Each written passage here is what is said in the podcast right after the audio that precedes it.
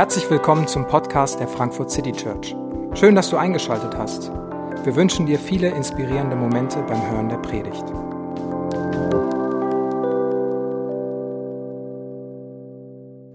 Guten Morgen. Äh, Jesus stirbt für uns. Das ist das Thema, das ist der kleine Satz, der in christlichen Kreisen, der in der christlichen Theologie sehr zentral und sehr prägend ist. Wir beschäftigen uns mit einer Reihe rund um Ostern und die Fragestellung, die wir haben, ist, ja, warum eigentlich? Warum eigentlich Ostern? Ostern und das Kreuz und christlicher Glaube ist sehr eng miteinander verwoben. Sogar das Kreuz ist sogar das Zentrum christlichen Glaubens. Und die Frage ist, warum? Warum ist Jesus da am Kreuz gestorben? Und wir wollen uns nicht mit ein paar schnellen Antworten zufrieden geben. Denn eine der, der Antworten, die wirklich das Abstrakt auch gut zusammenfasst, ist genau dieser Satz. Warum Ostern? Ja, Jesus stirbt für uns. Das ist eine Begründung. Es ist für uns. Aber warum? Warum für uns? Vielleicht kannst du dich in den Beispielen, die äh, Annabelle genannt hat, wiederfinden. Warum denn für mich? Ich habe ihn doch gar nicht gefragt. Ich möchte vielleicht, vielleicht möchte ich für meine eigenen Dinge gerade stehen. Vielleicht finde ich es wichtig, dass Leute, wenn sie Fehler machen, auch sich selbst wieder gut machen und nicht die Verantwortung direkt weiterschieben. Ich habe niemanden gefragt, ich habe ihn nicht darum gebeten, mich hat auch keiner gefragt. Und trotzdem reden Christen seit Jahrhunderten davon, Jesus stirbt für Menschen. Und ich möchte mit uns zwei Gründe beleuchten oder zwei Implikationen dieses Satzes, dass Jesus für uns stirbt. Das eine ist, dass das Kreuz ein Beweis der Liebe Gottes ist. Und das Zweite ist, dass das Kreuz eine Grundlage für eine andere Art und eine neue Gottesbeziehung ist. Und wenn wir über das Kreuz als Liebesbeweis reden, dass das Kreuz zeigt, wie sehr Gott uns liebt, dann ist das eine, eine Idee, die generell in allen christlichen Denominationen und Ausprägungen sehr beliebt ist. Fast alle Christen, oder ich würde sogar sagen, alle Christen würden sagen, das Kreuz zeigt, dass Gott dich liebt. Es gibt sogar Menschen, die sind keine Christen, die, die eher humanistisch oder in anderen Religionen, Religionen geprägt sind, sagen, dass diese, diese Bereitschaft, sich für jemanden zu opfern, diese Bereitschaft, bis ans Äußerste zu, zu gehen, das ist, ein, das ist so vorbildlich und so sollten wir alle lieben und dann wäre die Welt ein besserer Ort. Und es stimmt alles. Und wenn wir dann die Frage weitergehen und sagen, okay, bei Liebesbeweisen hängt aber daran, dass das Ganze auch notwendig war, dann gibt es oft eine Reaktion, die zurückgeht. Liebesbeweis, super. Gott zeigt mir, dass er mich liebt, super. Aber wenn wir weitergehen und sagen, es war notwendig, weil Menschen das gebraucht haben, weil Menschen nicht selber den Weg zurück zu Gott gefunden haben, weil Menschen hoffnungslos nichts hätten tun können, um es wieder gut zu machen, dann gibt es selbst viele christliche Theologen, die einen Schritt zurück machen und sagen, Moment mal, Liebe, ja, aber notwendiger Tod, also dass es da einen Gott gibt, der einfach so wütend ist, dass es seinen eigenen Sohn kaputt haut, damit er dann wieder zufrieden ist, ich glaube, das ist eine, eine alte, eine, eine veraltete Idee, die brauchen wir heute nicht mehr. Lass uns mal über Liebe reden. Und den, der, der Gedanke dahinter ist, wir, wir machen die, die Notwendigkeit weg, dadurch wird die Liebe größer. Aber die Wahrheit ist, wir verlieren damit komplett das Ganze als ein Liebesbeweis.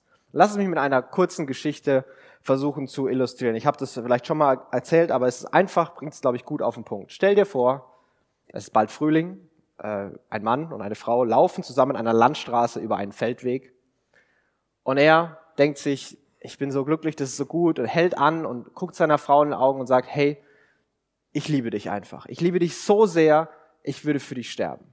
Und er sieht, dass ein Auto kommt, er sprintet los, er rennt ins Auto, das Auto trifft ihn und er ist tot. Niemand von uns würde sagen, oh, der liebt sie ja total. Wir würden alle denken, sag mal, ist der völlig bescheuert? Das ist doch absolut hirnrissig. Und der, der, der kann sagen, was er will, der kann auch sagen, das ist ein Liebesbeweis, aber es bestand überhaupt gar keine Notwendigkeit. Und alle würden denken, okay, das ist bestenfalls dumm. Bestenfalls. Wenn die Situation aber anders ist, Sie wollen über diese Landstraße drüber gehen. Und ähm, er muss seinen Schuh noch binden, sie geht schon mal vor und sie sieht nicht, dass da ein Auto kommt. Er sieht es und beginnt loszusprinten und im letzten Moment schiebt er sie noch weg, aber er kommt selber nicht mehr raus, das Auto trifft ihn und er stirbt. Das ist eine Geschichte, die man erzählt. Das ist ein Liebesbeweis. Das ist ein Moment, wo wir denken, ja, so, so sieht Liebe aus. So sollte es sein. Und der Unterschied ist, nicht, dass der Mann gestorben ist und im einen Beispiel im anderen nicht. Der Unterschied ist, dass es absolut notwendig war. Die Frage war, sie oder er. Und er hat gesagt, du bist mir wichtiger als ich. Und es war notwendig. Und wenn es notwendig ist, dann wird es zu einem echten Liebesbeweis. Und deswegen möchte ich auch genau da anfangen. Warum war das denn notwendig? Was ist denn einer der, der Begründungen, warum Christen sagen würden, das ist ein Liebesbeweis? Und es ist ein Liebesbeweis, weil es eben notwendig war. Und er beginnt damit ähm, in Vers 6, der Apostel Paulus, indem er schreibt, Christus starb für uns zu einer Zeit, als wir noch ohnmächtig der Sünde ausgeliefert waren. Er starb für Menschen, die Gott den Rücken gekehrt hatten.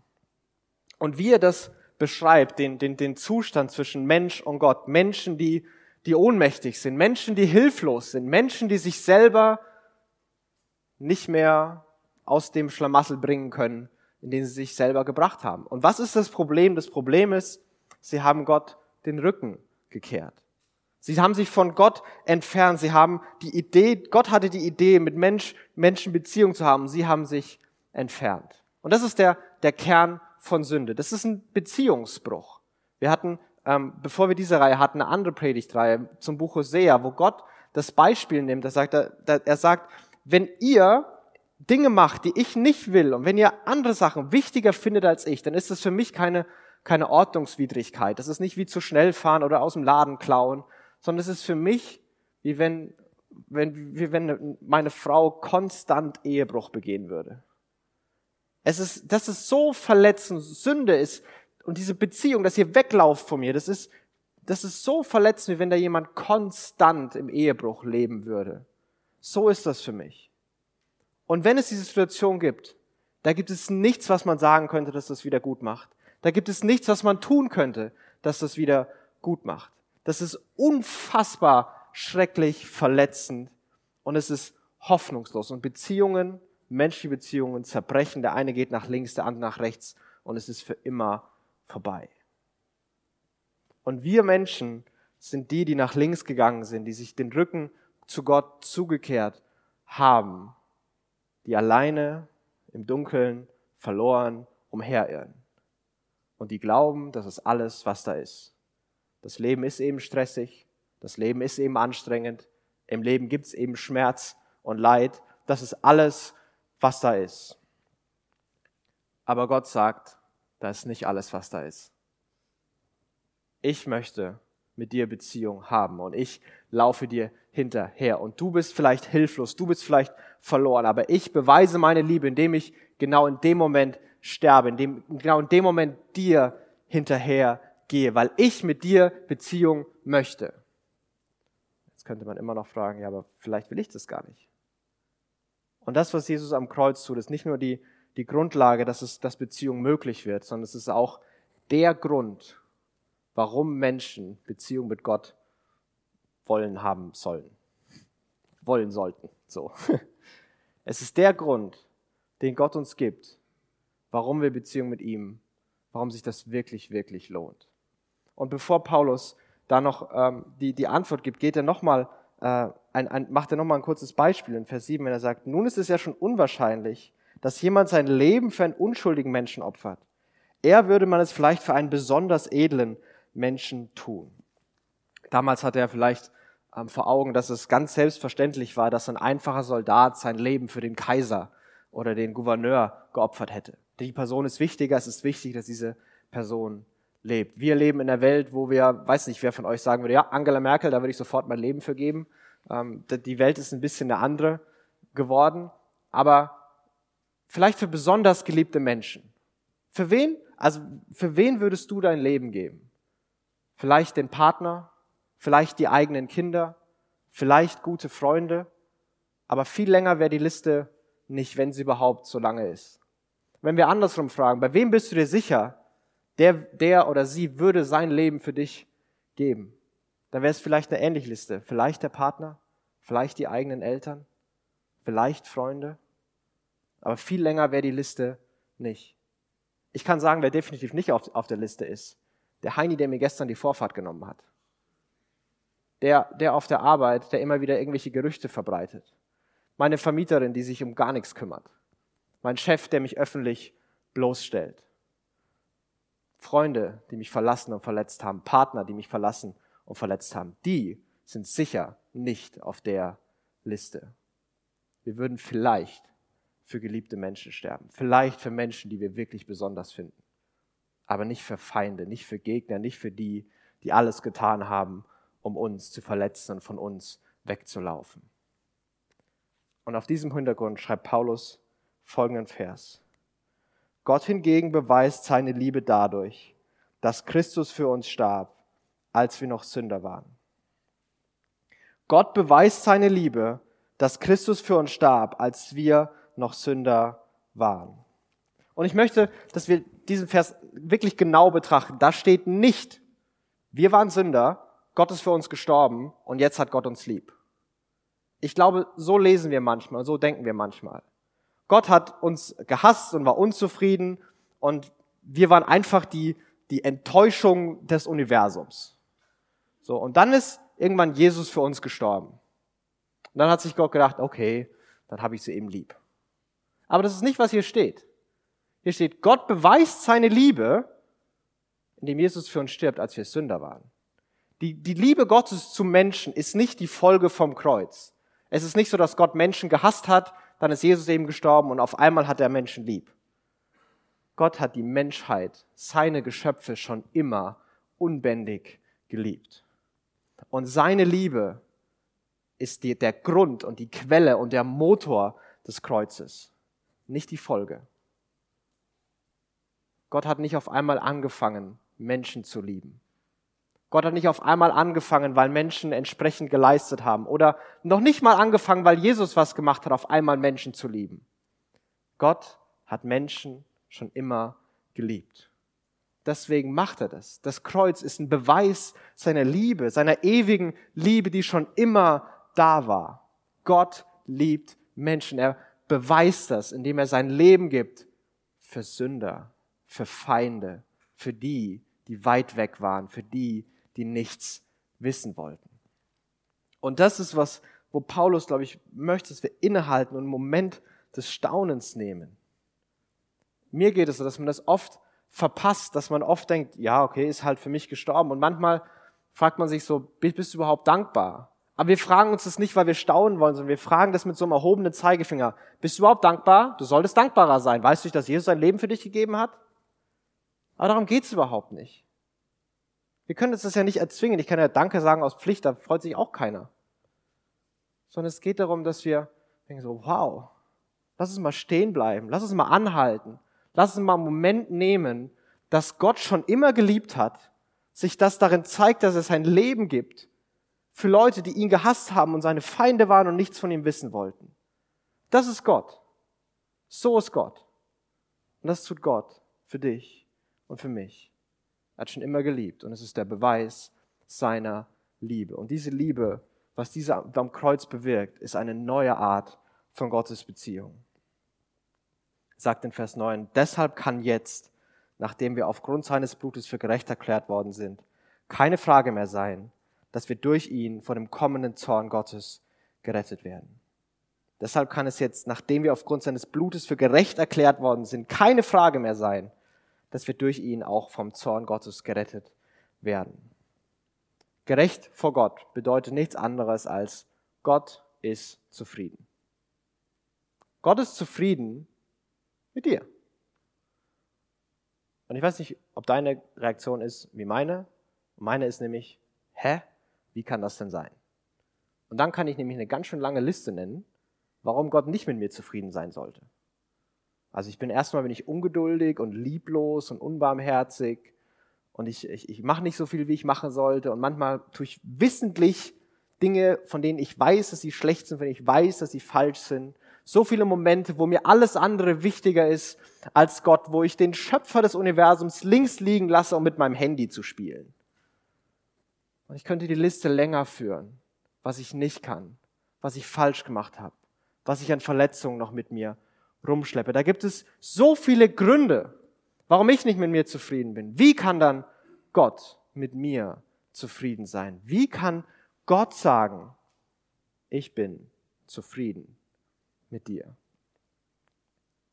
Ich sehe da keinen Makel, keinen Fehler, keine Schuld. Du bist rein, du bist heilig. Ich bin zufrieden. Und die Antwort ist in diesem Vers, deshalb erklärt uns Gott aufgrund, aufgrund seines Blutes. Gott ist zufrieden, weil Jesus gestorben ist.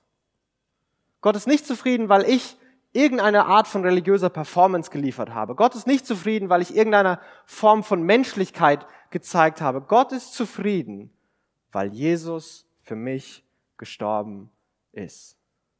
Das ist die einzige Begründung. Gott ist zufrieden, weil Jesus für mich gestorben ist. Und ich glaube, dass wir manchmal den Satz sagen könnten. Aber viele von uns haben eine Blockade in sich, die uns erlaubt oder die verhindert, dass wir das wirklich verstehen und wirklich glauben. Denn tief in uns sind wir mit uns, mit uns selbst nicht zufrieden.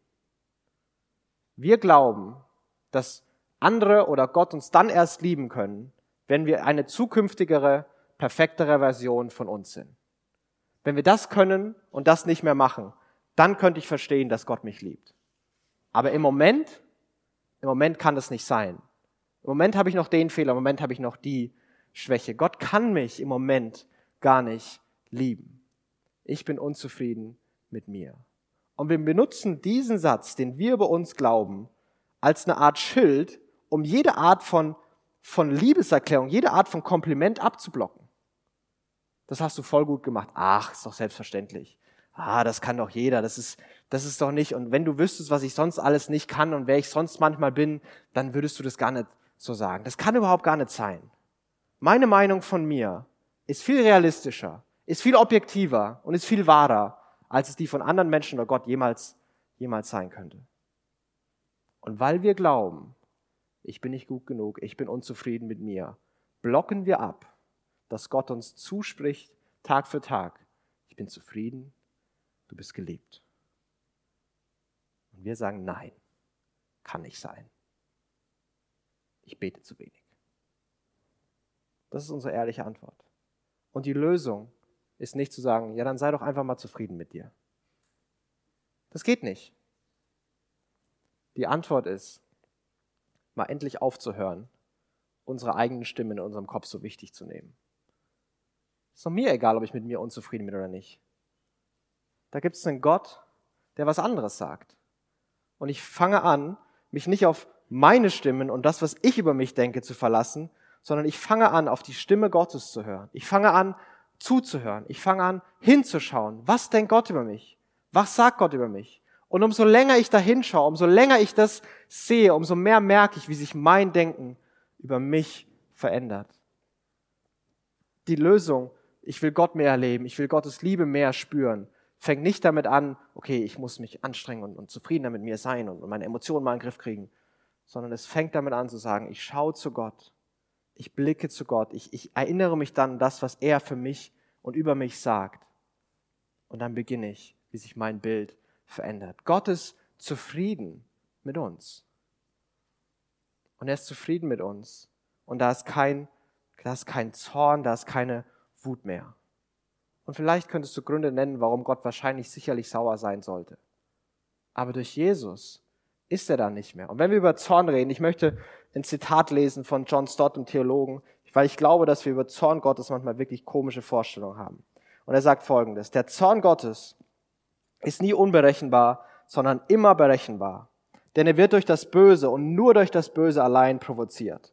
Der Zorn Gottes ist seine beständige, unnachgiebige, unerbitterliche, kompromisslose Gegnerschaft gegen das Böse in allen seinen Formen und Erscheinungen. Kurz, zwischen dem Zorn Gottes und unserem Zorn liegen Welten. Das, was unseren Zorn hervorruft, ist verletzte Eitelkeit, ruft niemals seinen hervor. Das, was seinen Zorn hervorruft, das Böse, ruft nur selten unseren hervor. Ich glaube, wenn wir über Gott und Zorn reden, dann denken wir oft über eine verletzte Eitelkeit, unzufrieden, platzt der Kragen, unberechenbar, jähzornig. Weil das ist menschlich. Aber Gottes Zorn ist, ist immer berechenbar. Es wird nur ausgelöst von einer einzigen Sache, dem Bösen selbst. Und ja, da mögen Dinge sein, die, die böse waren in unserem Leben. Da mögen Dinge sein, die immer noch böse sind, die Unheil angerichtet haben. Und eigentlich sollte Gott dagegen sein. Aber Paulus sagt, hey, wenn Gott sagt, ihr seid gerecht, wenn Gott den Hammer hat fallen lassen und sagt, ich bin zufrieden, dann bedeutet es auch, dass der Zorn weg ist. Wie sollten wir nicht auch von dem Zorn gerettet werden? Und dieses, diese Formulierung, die ist so stark, dass die, diese Formulierung, Paulus will sagen, dass am, irgendwann wird es mal einen, einen Tag geben, wo am Ende der Hammer fällt. So jüngstes Gericht, Endgericht, großer Tag, was auch immer. Eine finale Entscheidung über jeden. Und Paulus sagt, in Jesus ist das Urteil, nämlich dass ich zufrieden bin, in die Gegenwart gekommen. Es ist nicht mehr irgendwo in der Zukunft, sondern es ist in der Gegenwart. Jetzt, hier und heute ist das Urteil gerecht, kein Zorn mehr, real.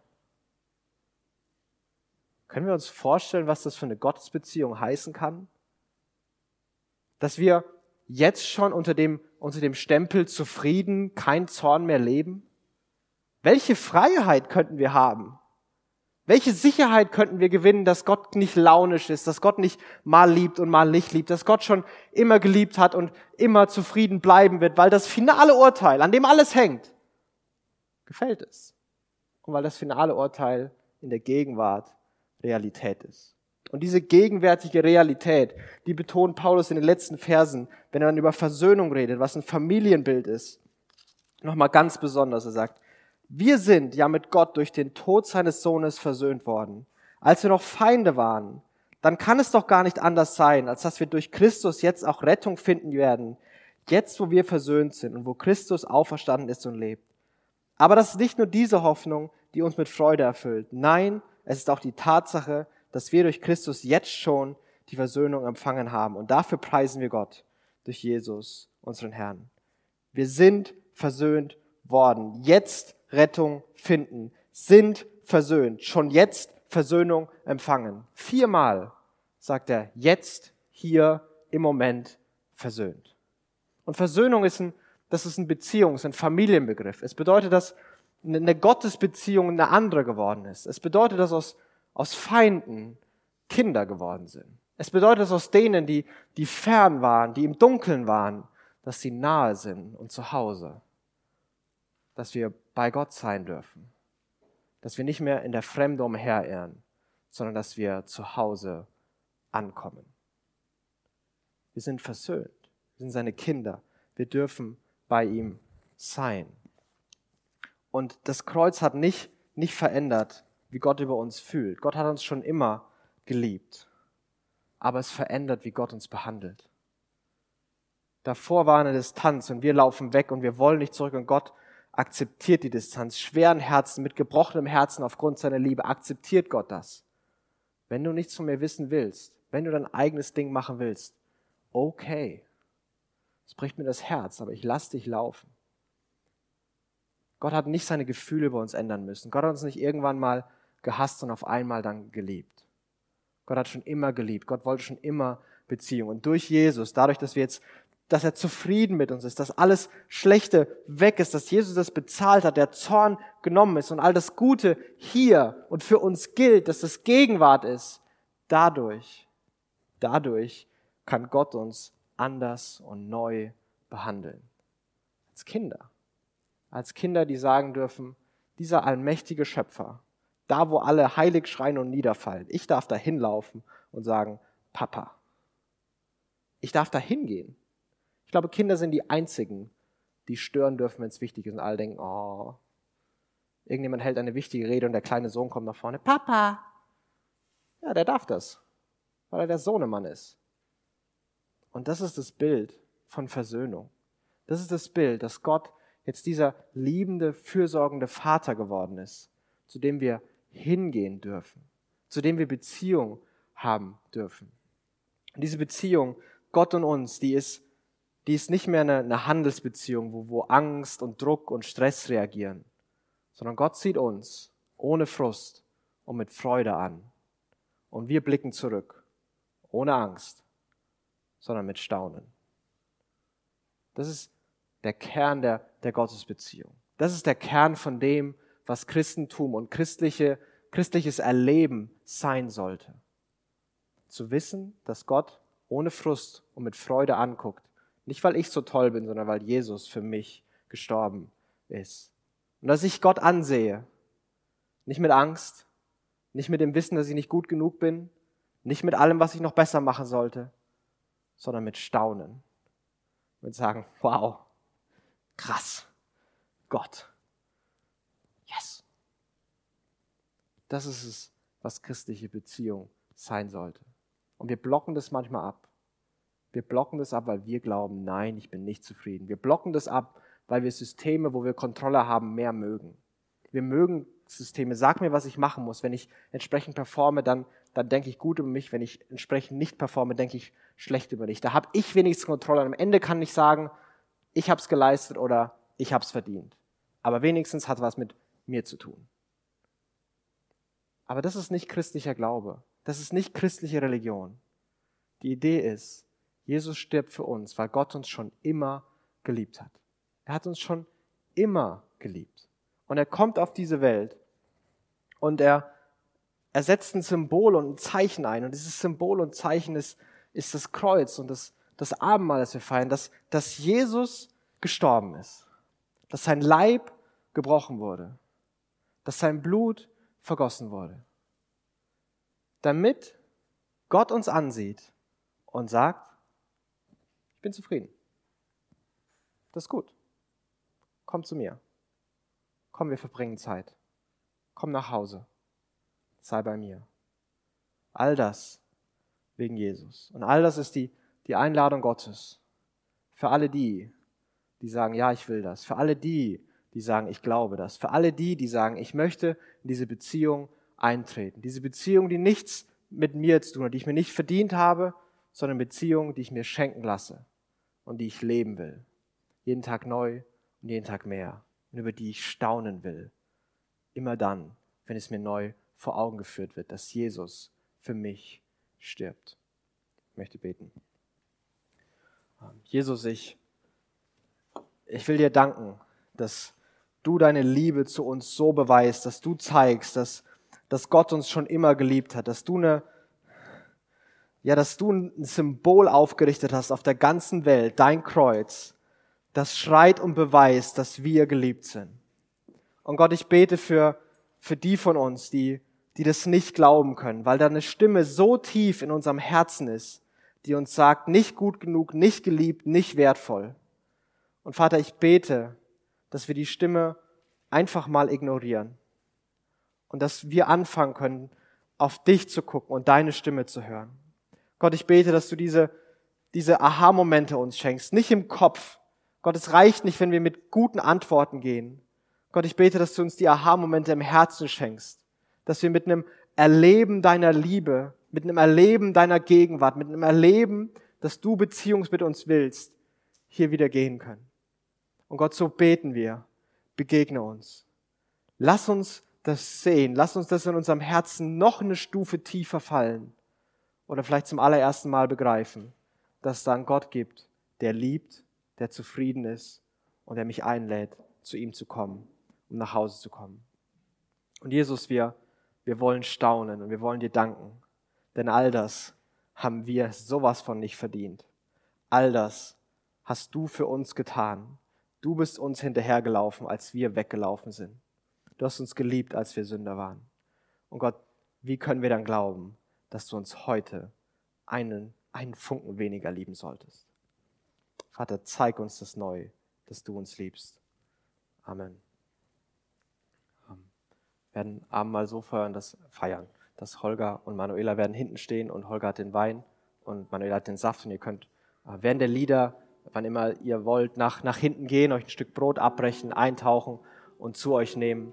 Ähm, und wir wollen staunen, wir wollen singen, wir wollen neu zu Gott kommen. Ich möchte dich einladen. Komm, seh, schmecke und erlebe ganz neu, was dieser Jesus für dich getan hat und wie sehr dieser Jesus dich liebt. Das ist die Einladung Gottes. Kommt und schmeckt, wie voller Liebe dieser Gott für dich hier und heute Morgen ist.